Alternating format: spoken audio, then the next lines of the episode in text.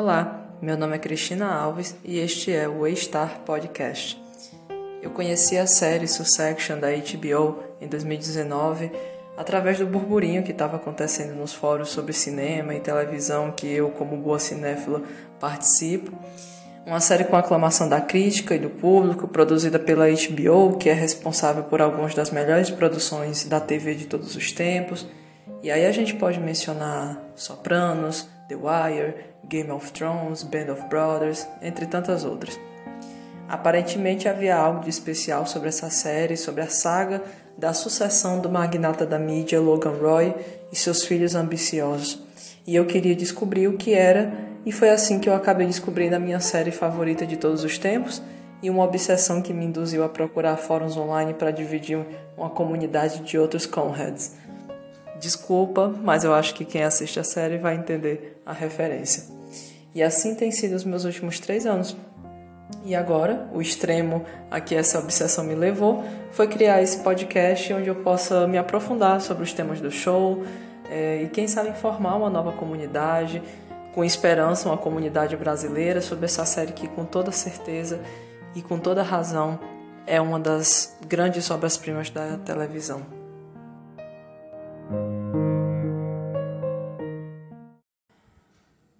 Esse se trata do episódio piloto do Star Podcast e nós estamos na fase de testar ideias e formatos, então mudanças podem acontecer no futuro na tentativa de melhorar.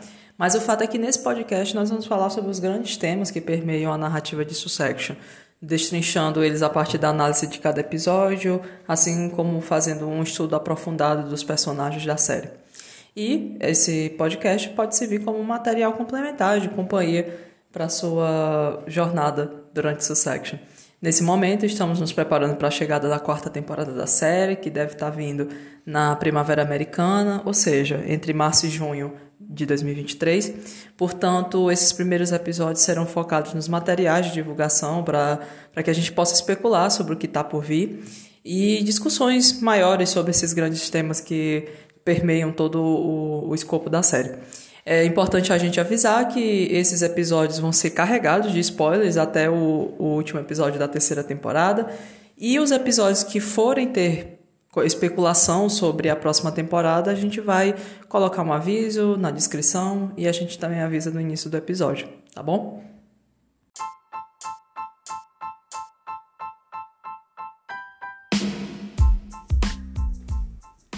Nesse primeiro episódio, o nosso episódio piloto, eu pensei da gente falar sobre o homem que é a razão de ser da série, o L do nosso OG, o magnata do terceiro maior conglomerado de mídia do mundo, o patriarca da família Roy, o senhor Logan Roy. Mas falar sobre ele dentro de uma perspectiva maior, buscando entender quais as referências na literatura, nas artes para o seu personagem as temáticas que o envolvem, o seu papel dentro do contexto da sua relação com seus filhos e com o mundo. Então, sirvam o seu vinho decantado e vem comigo, que esse é o Star Podcast.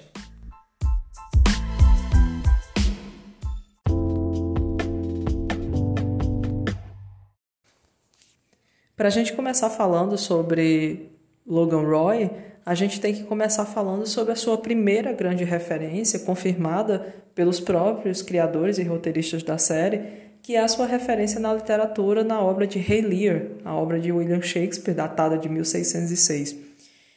William Shakespeare, como não precisa ser apresentado, esse grande dramaturgo da história da humanidade, é um especialista em escrever grandes comédias, mas também grandes tragédias e a história que permeia ali Relia, ela fala sobre um rei, um grande rei, que está ali prestes a, a conceder a sua, a sua sucessão, a sucessão do seu reino para os seus herdeiros, no caso, as suas três filhas. E entre essas três filhas existe uma filha favorita, Cornélia, essa filha tão amada, tão querida, a quem, no momento da sucessão, ele decepciona, ele é decepcionado por essa filha, porque ele não recebe dela o amor esperado por ele, e por isso ele decide castigá-la e, e bani-la do seu reino e conceder a sua, o seu reino, a sua sucessão às outras demais filhas que estavam ali mais dispostas a elogiá-lo, né, a, a bajulá-lo. E assim é que começa um, uma grande, grande tragédia nessa, nessa história que é uma história sobre reis e sobre guerras, mas é profundamente uma história sobre família, assim como Succession é, na sua raiz, uma história sobre dramas familiares, não é mesmo? Bem, o, o personagem do Logan é muito interessante de pensar dessa maneira, porque assim como o rei Lear, é um rei que tá, é um homem, né? Uma, um, um magnata de um dos maiores impérios do mundo, né? impérios de mídia, um império que possui ali eh, diversos segmentos no cinema, na TV, nas notícias, nos jornais, nas rádios, nos parques de diversão, nos, nos cruzeiros. Mas é um homem que está sendo confrontado com os dias finais da sua vida e que está sendo confrontado com a ideia de que é o momento de escolher o seu sucessor, o momento de seguir em frente, de desistir daquela, daquela posição, de abrir mão da sua posição de rei, de líder, de mente maior que opera toda essa, essa, essa grande máquina, não é mesmo?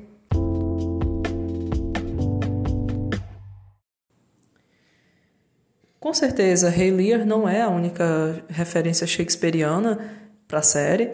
É, outros textos muito famosos do Shakespeare com certeza inspiram e permeiam ali o ideal da série. A gente pode pensar aí, por exemplo, em Macbeth ou em Júlio César. O, dentro da própria série existem ali citações, inclusive diretas, né, da, de textos shakespearianos, mas existem também as referências contemporâneas à série, inclusive aquelas que foram responsáveis para motivar, para informar o desejo do criador, do Jesse Armstrong, de escrever um texto sobre essa família problemática, desestruturada, mas que tem um impacto, né, que as suas ações e a, a sua influência possuem um impacto direto na grande estrutura da sociedade, dentro dessa, dessa dinâmica capitalista na qual todos nós vivemos. E essa grande referência é a família Murdoch e, no caso do Logan Roy, é a sua referência é o patriarca da família Murdoch, o Rupert Murdoch. Esse homem, né, que é responsável por ter fundado a, um dos maiores conglomerados mesmo de mídia, a News Corp, que é dona de alguns dos maiores estúdios, estúdios de cinema, de televisão, de tabloides, enfim, um império aos moldes da Waystar Royco. O Rupert Murdoch, ele tem seis filhos atualmente, de casamentos diferentes e são eles a Prudence, Elizabeth, Lachlan, James, Grace e Chloe Murdoch. E é notório e inclusive existe muita cobertura midiática sobre a relação desses filhos com esse pai, é, especialmente as divergências e as e as intrigas que existem até hoje entre a família, por conta, entre tantas outras coisas, por conta do papel da escolha do seu sucessor, que já foi tantas vezes alterada entre a sua filha mais velha Prudence e os seus outros dois filhos, o James e o Lachlan. O Lachlan era até então considerado o herdeiro, né, o herdeiro a qual o Rupert havia preparado a vida toda, mas em algum momento houve uma, uma racha, uma quebra entre esse pai e esse filho, e acaba que o Lachlan sai, é, pede demissão da News Corp como diretor executivo que era e passa a assumir uma posição de concorrência ao próprio pai e se apresenta com uma, uma, uma ideologia política muito contrária à do seu pai à das empresas do seu pai. Porque vale lembrar que o império do Murdoch é muito baseado na, em apoio a ideais e a agenda republicana nos Estados Unidos, uma agenda da direita americana, uma agenda que teve um papel, mais recentemente, um papel muito importante na concepção e, na, e no alcance a qual chegou figuras polêmicas como é a figura do Donald Trump. E isso tudo, entre outras tantas questões familiares, causou uma quebra. E aí sai o Lachlan como essa figura do, do herdeiro escolhido e entra o James Murdoch, o seu irmão mais novo, e que é quase que escolhido como um, um quebra-galho, né? É, se não tem o outro, vai você então. Mas existe ainda, dentro da, da relação familiar, é, intrigas e, e conflitos e decisões ainda incertas sobre até onde ou para onde irá essa o poder sobre a, a, as empresas, sobre o, o trust holding, né, que, a, que compõe ali a, a, o grande império financeiro da família. E além das intrigas familiares relacionadas à sucessão, há também os escândalos do, dos negócios da família. E talvez o maior desses escândalos tenha ocorrido em julho de 2011, quando, depois de uma saga de acusações e de processos judiciais que acusaram a News Corp, especialmente o seu jornal News of the World, de práticas ilegais de escutas telefônicas. Eles estavam fazendo escutas de telefones fixos, especialmente de pessoas de interesse público, como celebridades, como membros da realeza, mas também de cidadãos comuns, tudo com o objetivo de obter informações privilegiadas e fomentar o negócio de notícias. Essa, esse escândalo levou a um pedido de renúncia do cargo de diretor, né, de CEO, do Rupert, né, ou seja, do, do seu grande magnata. Ele acabou pedindo renúncia do cargo como diretor da News International, que era a, a empresa que estava gerenciando é, o braço de notícias de dentro do, dessa, desse negócio guarda-chuva, que é a News Corp. Então, a partir daí, é interessante a gente começar a pensar sobre uh, os contrapontos e os pontos de interligação entre a, a realidade e a ficção que existem nessas histórias. O Logan Roy, ele é uma pessoa, assim como o Rupert, que não é americana, no caso, o Rupert ele é australiano, o, o, Logan Roy ele é escocês na série, assim nascido na mesma cidade que o seu ator, né, em Dundee, na Escócia. Então, a primeira coisa que a gente pode pensar é que assim como o Rupert Murdoch, o Logan Roy ele é um estrangeiro que veio fazer sua fortuna nos Estados Unidos através de um dos negócios que talvez mais conversem diretamente com a cultura americana, que é a cultura da, da notícia e do entretenimento. Além disso, a gente pode pensar também nas, nos pontos de ligação entre o Logan e os seus filhos, o Rupert e os seus filhos como candidatos a seus sucessores e essa relação tão difícil e tão complexa entre uma pessoa que tem uma presença e um poder maior que a própria vida e esses filhos que precisam se provar a imagem desse pai, que precisam mostrar serem dignos do seu reino. E essa é aí que nasce né, o grande conflito de Succession e o grande conflito da vida real,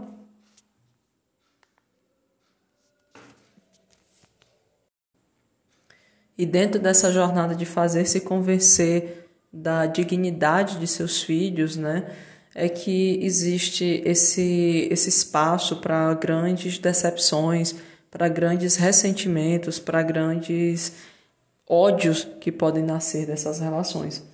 E aí eu gosto de pensar e de fazer uma, uma ligação com a, o teatro de Chekhov Chekhov, que foi também um dos grandes dramaturgos da história da humanidade, um pouco mais jovem, um pouco mais recente do que William Shakespeare, mas Chekhov ele também tinha um teatro de que envolvia a política, mas também envolvia os dramas familiares.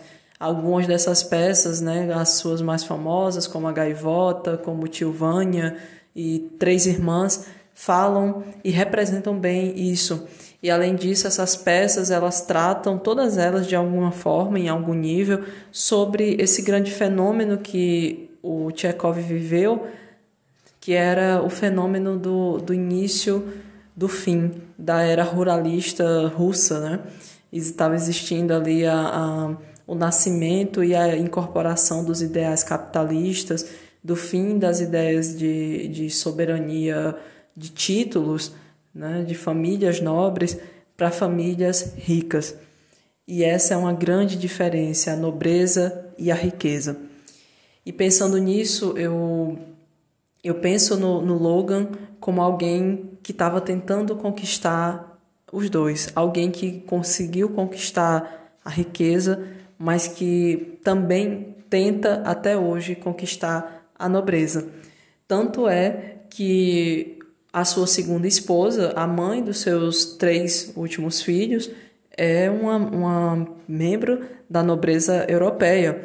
A é, Lady Caroline Collingwood, ela é uma pessoa que possui ali a, a, a herança de títulos de nobreza e que vive e viveu a sua vida, foi criada, literalmente criada dentro de um castelo, mas existe também aí o conflito entre duas grandes ideias, dois grandes ideais, que são os ideais do dinheiro velho para o dinheiro novo. Assim como os personagens da peça de Chekhov estavam vendo e se, e se confrontando com a ideia da perda do prestígio, a perda da importância não pelo dinheiro, mas sim por serem quem são e sim por nascerem como herdeiros de direito de serem nobres, eles começam a se confrontar de que, a, de que agora a coisa que realmente pode lhe dar prestígio é o dinheiro. E é difícil, é difícil encarar um fim de uma era, o fim de uma, de uma forma de existir que era estabelecida e que nunca sequer foi pensado que poderia se, se alterar. E a, a ideia de que o mundo e a história e o, e o contexto do avanço da humanidade bate na porta e pega essas pessoas nessa posição de tão alto privilégio de surpresa. E sobre isso é também interessante de pensar um ponto comparativo entre o personagem Logan Roy e o personagem Lopacan da peça de Chekhov O Jardim das Cerejeiras. O Jardim das Cerejeiras é provavelmente a peça de Chekhov que lida de uma forma mais direta e mais literal com esse tema. É uma família que está ali é, tendo que, que se confrontar com a ideia de vender os seus bens, de vender a sua a sua mansão que está na família há tantos e tantos séculos como parte né, da, da, do, do que compõe o patrimônio da, de uma família nobre e que possui esse lindo jardim de cerejeiras, um jardim que é visto, que é usado como um totem, como um, um símbolo da, da pureza, um símbolo da riqueza, um símbolo do, do direito hereditário sobre a nobreza e que a sua matriarca, nesse caso, ela olha e ela, e ela não consegue aceitar a ideia de que chegaram, chegou o momento de abrir mão disso, chegou o momento de trocar a sua nobreza por alguns, algumas cédulas de dinheiro. E o personagem Lopacan é um personagem que está ali sempre cercando a, a narrativa principal e ele se apresenta como um burguês uma pessoa que, que conseguiu crescer na vida e, e, adquirir fortuna através do seu trabalho, mas uma pessoa que veio de extrema pobreza, uma pessoa que veio da classe de serviçais, na época dessa Rússia, e, e que ascendeu e que está ali no meio da nobreza, mas que não é visto como alguém nobre. Ele é rico, mas não nobre. E isso é um conflito para esse personagem, que é um personagem extremamente ganancioso, um personagem de muita ambição, de, muita, de muitas ideias de prospecção. E ao final da peça, a gente observa aquele final trágico em que, de todas as pessoas que contemplaram e que foram consideradas, todas é, é, de alguma forma desistem ou, ou são impedidas de adquirir né, por compra esse jardim de cerejeiras e a, a quem resta, a que mostra ser capaz de adquirir aquela, aquele, aquela, aquele patrimônio tão grande, tão, tão valioso, é o Lopacan. Ele compra o Jardim das Cerejeiras e a peça meio que acaba no momento em que a família está ali se, se despedindo daquele momento, se despedindo daquele status e o Lopacan ele, ele se coloca nessa posição de, de vitorioso, né? Aquele que venceu através do dinheiro, aquele que comprou o seu direito de ser nobre. E eu não consigo deixar de pensar nessa relação com Logan Roy. O Logan é alguém que na própria série ele já falou, ele fala isso várias vezes, inclusive na finale da terceira temporada, ele fala sobre a importância do dinheiro e diz que o dinheiro vence todas as vezes que o dinheiro é mais importante e mais relevante do que qualquer outra, outra configuração e simbologia de poder. E é isso que, que ele busca, essa é a grande busca da vida do, de Logan Roy, a busca pelo poder, a busca pelo prestígio. E aí é interessante como é, o Logan se apresenta como esse grande revolucionário. A gente tem no, no episódio é, 7 da terceira temporada aquela conversa super pesada e triste, carregada dele em, com o seu filho, o Kendall, e ele fala, né? Ele diz: Eu sou um grande revolucionário. Um pouco de, de diversão, um pouco de pimenta. Isso é que, torna, que me torna esse grande revolucionário, né? Ele se vê como essa pessoa que veio do zero, um menino pobre que cresceu ali num, num, numa cidade minúscula no fim da, da, da Escócia e que presenciou e que vivenciou situações de abuso, situações de, de, de faltas e de opressões muito fortes e que foi viver, foi levado para viver com seu tio no Canadá, o Uncle Noah, e de quem a gente sabe muito pouco, porque o Logan ele não gosta de olhar para o passado, ele não gosta de relembrar esse passado que aparentemente foi muito doloroso. Esse tio parece ter sido uma pessoa abusiva na vida dele e que deixou marcas e que ensinou a ele o que fazer, seja isso bom ou seja isso mal. E aí, é, assim como Lopacan, uma pessoa que teve uma infância e uma origem humilde e difícil e traumatizante de muitas formas, encontra na, na sua ascendência financeira, na sua ascendência capital, de capital, a sua, a sua carta de saída, né? a forma de se libertar do lugar da, do trauma, do lugar do abuso. Mas como a gente observa na série e como é um tema que já foi mencionado pelos próprios criadores da série que estão preocupados em lidar e conversar e discutir sobre ah, o legado do abuso, sobre esses ciclos de abuso que se repetem nas histórias das famílias. E é nisso que o, o Logan se insere. A dinâmica como ele pensa o tempo todo que o dinheiro vence todas as vezes, a relação de comparação que a gente pode fazer, inclusive naquele excelente episódio, um dos melhores da série, é o episódio Turnhaven da segunda temporada, em que existe esse encontro entre as duas, entre essas duas famílias que estão dentro dos mesmos ramos, né, o mesmo ramo de, de, de negócios sobre mídia, mas que estão em, em pontos opostos do, do espectro político e da origem familiar, que são a, é a família Pierce, Pierce, né, que são os donos da, da Pierce News, e o Logan Roy, dono da, da ATN News e da Waystar Royco. Existe durante esse episódio toda uma discussão sobre o confronto entre origens diferentes do poder. A família Pierce é apresentada como uma família de de herdeiros, de pessoas que já vieram de uma origem é, burguesa, de uma origem de elite. Então eles estão muito, é, eles se colocam muito nessa posição né, de, de intelectuais, de é, que estão no espectro é, é, liberal dentro da, do espectro político e que tem ali na, naquela cena maravilhosa no início do jantar é, o momento justamente em que é, em vez de, como eles falam, né, eles, já, eles já se tornaram tão unitaristas que desistiram de Jesus e agora eles fazem a prece com Shakespeare. Existe ali uma, uma ideia de, de poder que é herdado, de privilégios que são herdados e de um confronto entre intelectuais versus a classe trabalhadora. E é até estranho né, pensar no Logan hoje como um bilionário, pensar nele como um representante dentro daquele contexto, naquele momento, como representante da, da classe trabalhadora.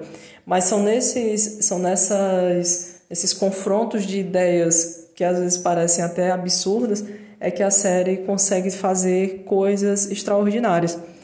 E esse confronto entre família Broy e família Pierce é, é um confronto quase é, é de comédia, né? Que você consegue achar os pontos de comédia entre eles, porque no final das contas, é, entre ricos herdeiros de riqueza e ricos que formaram sua própria riqueza, existe um ponto em comum que nunca poderá ser é, é, superado, mas que eles naquele momento eles não conseguem perceber, que é o lugar o lugar do privilégio, o lugar de que eles da bolha em que eles vivem, né?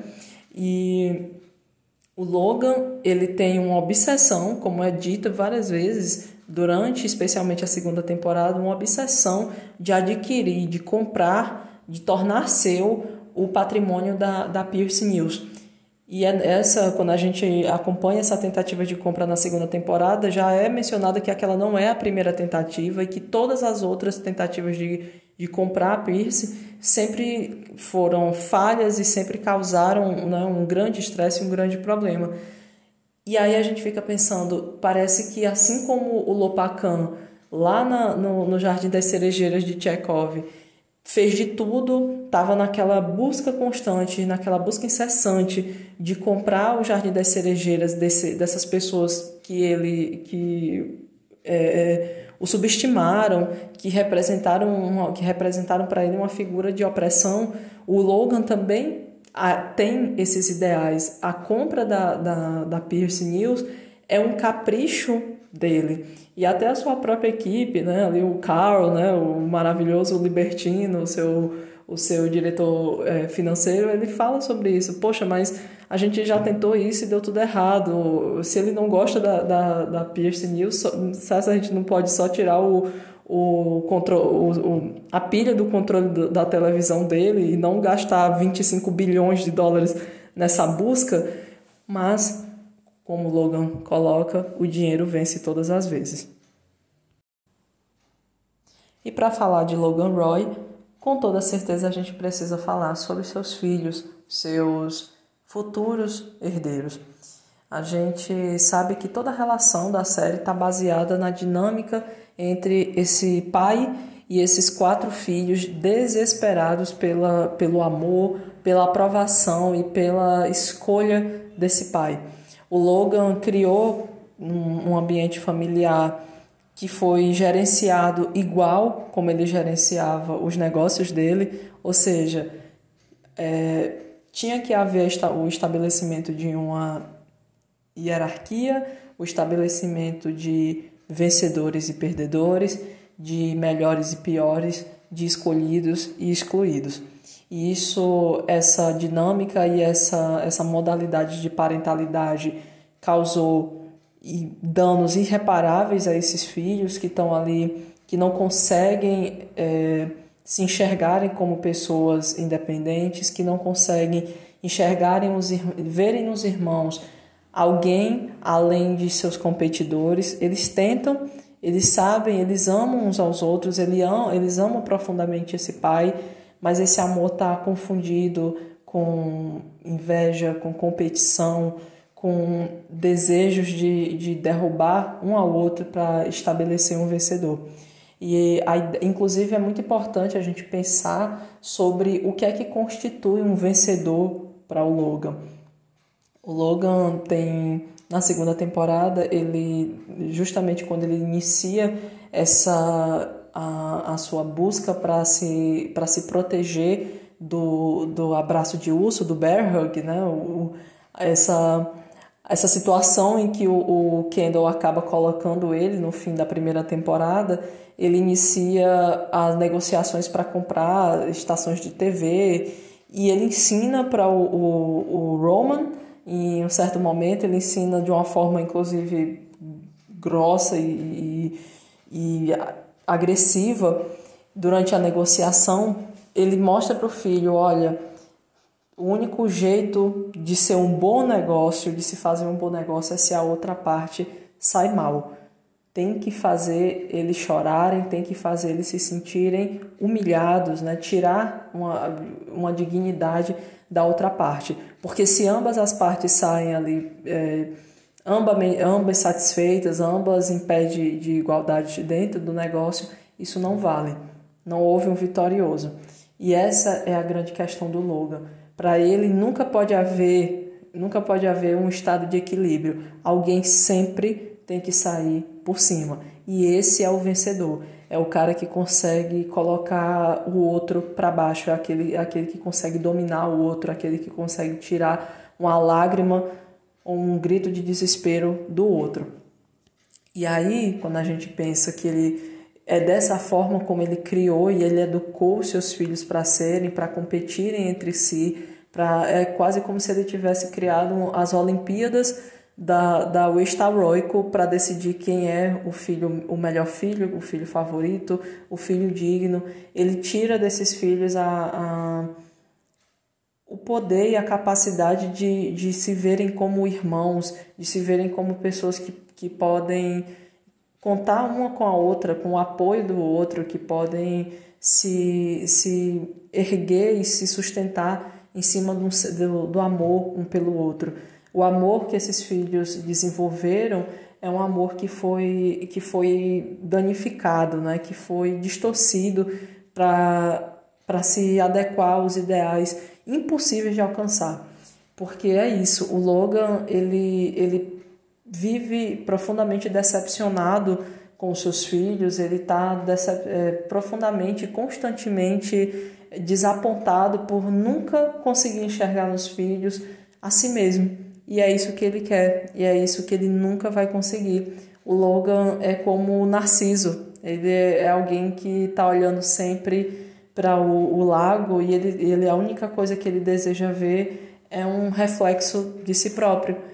Mas ele não consegue porque ele quer que os filhos sejam isso para ele, ele, ele, ele não consegue conceber a imagem dos filhos como seres independentes, mas sim como é, partes dele, né, como uma é, como galhos e como ramos que nasceram dele e, e que portanto pertencem a ele e se pertencem a ele devem ser como ele mas eles não, por óbvio ele não consegue não existe como dominar a personalidade do outro, mesmo teu filho, dessa maneira, e é aí que ele encontra a grande decepção da vida dele. E uma coisa que a gente poderia pensar, um, um ponto de, de reflexão interessante, é que durante toda a série é, existe sempre aquela pergunta que a pergunta de um milhão de dólares que todo mundo faz que se você for procurar as entrevistas de, do elenco na quando chega ali o a época de divulgação da série, todos os veículos de mídia, de uma forma ou de outra, perguntam a mesma coisa incessantemente para o Brian Cox, que inclusive, nossa, eh, já deve ter perdido a, paciência de tanto que ele já teve que responder essa pergunta. O Logan ama os seus filhos e o, o Brian já respondeu um milhão de vezes que sim, é, ele perguntou isso logo no início, né? Quando ele entrou no projeto, ele perguntou isso para os criadores, mas o Logan ama esses filhos? E a resposta é sim. Mas aí eu lanço a, a, a provocação. Talvez mais importante do que perguntar se ele ama esses filhos, é, seria melhor perguntar como ele ama esses filhos. A forma como esse amor se, se dá e por que ele ama dessa forma. O que levou a ele, a, quem ensinou a amar dessa forma, de uma forma tão dolorosa, uma forma que exige constantes sacrifícios e constantes é, é, pedidos de abrir mão de quem se é, abrir mão de, de dos seus ideais pessoais para agradá-lo. E assim como as filhas do, do, de Rei Lear, que estavam ali todas sendo convocadas a a agradar o rei, a homenagear o rei, ela, uma delas, a filha mais amada, diz que não. A filha mais amada reconhece que aquele amor ela é um, não é um, um sentimento genuíno, e sim um dever que está sendo cumprido. E é nisso que, que nasce a racha entre pai e filhas. Então, o amor que o Logan reserva para esses filhos é um amor muito, muito distorcido e talvez e a sua origem esteja em muitos anos no passado, na relação com seus pais, na relação com a sua irmã Rose, que é essa figura omnisciente dentro da, da série, mencionada poucas vezes, mas todas as vezes que ela é mencionada, aquilo significa algo, significa algo para o Logan, significa algo para as suas motivações, para aquilo que o leva a fazer o que ele faz significa algo para a sua relação tão conturbada com a única figura familiar da sua origem que restou para ele, que é o seu irmão e o Ian, né? Então, é, todos esses vínculos, todas essas ideias que estão ali é, permeando aquela série, o dinheiro como o dinheiro como um, uma, uma moeda de troca pelo amor. Os filhos que, que entendem que a única forma de alcançar o amor do pai é se alcançarem uh, o reconhecimento nos negócios, é se se tornarem os killers, né? os matadores que o pai deseja que eles sejam, porque o pai vê a si mesmo sendo, mas não consegue enxergar nos filhos. É a ideia de que você precisa, para amar o Logan, você precisa se corromper antes. Pode-se haver uma grande discussão sobre quem é o filho mais amado do Logan, se é que ele existe, quem é esse, essa, esse filho que representa a figura de, de Cornélia durante toda, a, durante toda a narrativa da série. E, obviamente, é, é, é sempre cabível discussões e, e argumentos contrários, mas essa figura parece ser a figura do Kendall. E o Kendall é esse que é o mais amado, mas também é o mais torturado. É aquele que, que, que foi preparado para estar ali, mas que não, ao mesmo tempo, nunca é, é realmente considerado um sucessor. Mas a razão de ser disso está além da decepção do, do Logan com seus filhos, porque parece muito mais é que o Logan ele está sempre deliberadamente escolhendo se decepcionar, escolhendo novos critérios e novos padrões para fazer com que ninguém nunca consiga alcançar e, e, e ser digno do seu, do, da sua sucessão pela única razão de que ele não quer abrir mão desse poder, ele não quer conceder ao tempo. E é esse o grande inimigo, o único inimigo até agora que se mostrou páreo para uma pessoa um, tão de uma natureza tão implacável como Logan. É o tempo. Esse é o grande inimigo, esse é o seu grande rival, esse é o seu grande o seu grande contraponto, é o tempo. Ele está ficando velho, a série já abre com uma cena que demonstra a, a, a natureza falível e, e, e decadente do seu corpo, ele tem todos os recursos do mundo, ele tem todo o poder, ele tem todas as, as oportunidades e, as, e os privilégios para combater a tudo, mas nada é suficiente para combater ah, o efeito imbatível do tempo. Ele está velho, ele não tem, ele sabe que os dias dele nessa terra estão contados e que tudo que ele construiu, esse império ao formato de, de algo que pouquíssimas, inúmeras, ou melhor, pouquíssimas ou quase nenhuma pessoa nesse mundo vai conseguir de fato alcançar. E ele está vendo como um rei sentado na sua, no seu trono, ele está vendo o seu reino ruir. E não há nada que ele possa fazer a respeito disso. Mas ele não aceita, ele entra nesse estado de negação, ele entra nesse, nesse estado, ele é provocado a entrar nesse estado de, de combate ele quer combater, lutar com todas as suas forças contra aquilo que ele não vai conseguir vencer. Mas a luta é, um, é quase como um vício que ele não consegue largar. A luta para vencer a sua própria a sua própria natureza falível, os seus a, a, a sua saúde que, que o trai o tempo todo, que está sempre tomando de conta dele nos momentos mais cruciais da sua jornada dentro dos negócios, dentro da sua relação familiar.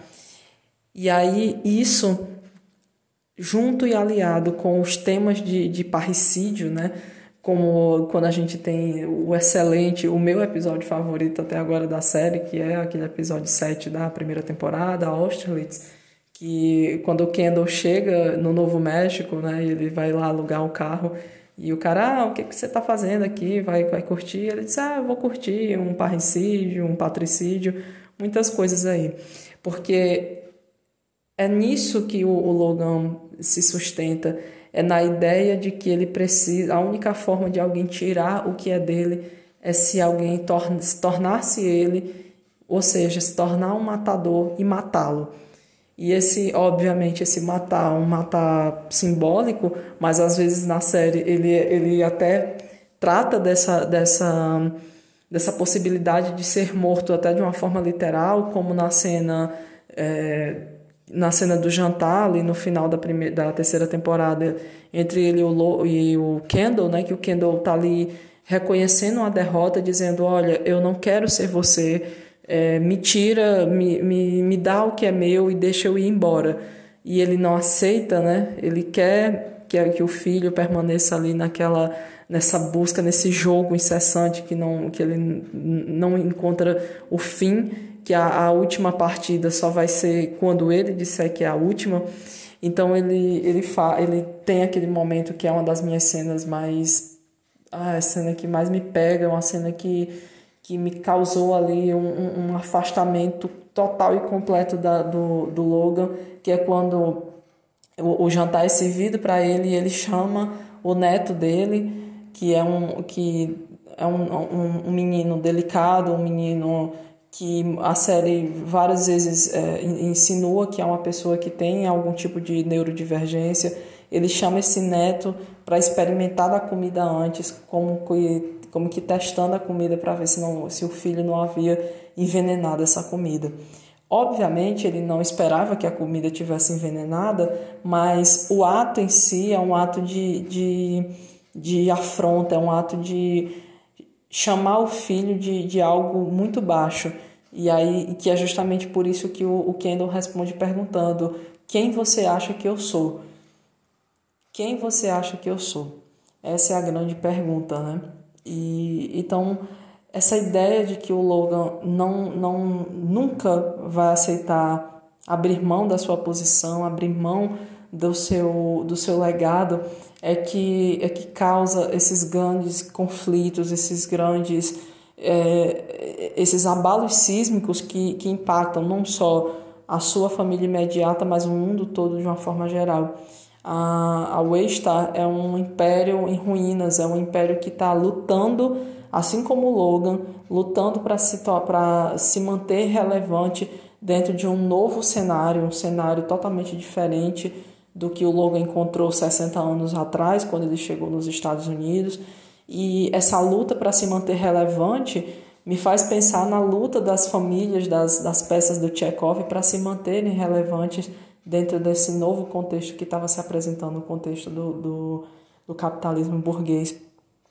E é isso. O Logan tá, ele está lutando contra tantos inimigos ao mesmo tempo que ele não consegue perceber o seu estado de, de profundo isolamento, de profunda solidão, de profundo vazio na sua vida. Né? Ah, como ele, quando ele diz que o dinheiro vence todas as coisas, ele não percebe que o que ele está dizendo, na verdade, é que o dinheiro vence todas as coisas que podem ser compradas pelo dinheiro. E aí é que tá, né? Quantas outras, as verdadeiramente importantes, não podem ser alcançadas com dinheiro. E o Logan é, é um homem rico, muito rico, mas que possui. Ele é, é interessante demais de pensar sobre isso. Ele tem a maior de todas as riquezas, que é o amor verdadeiro. Ele possui isso. Os filhos dele amam ele verdadeiramente. O único problema é que ele não consegue reconhecer esse amor e ele não sabe o que fazer com esse amor que é ofertado para ele. E aí eu volto para a pergunta: o importante não é se ele ama os filhos, e sim como ele ama esses filhos.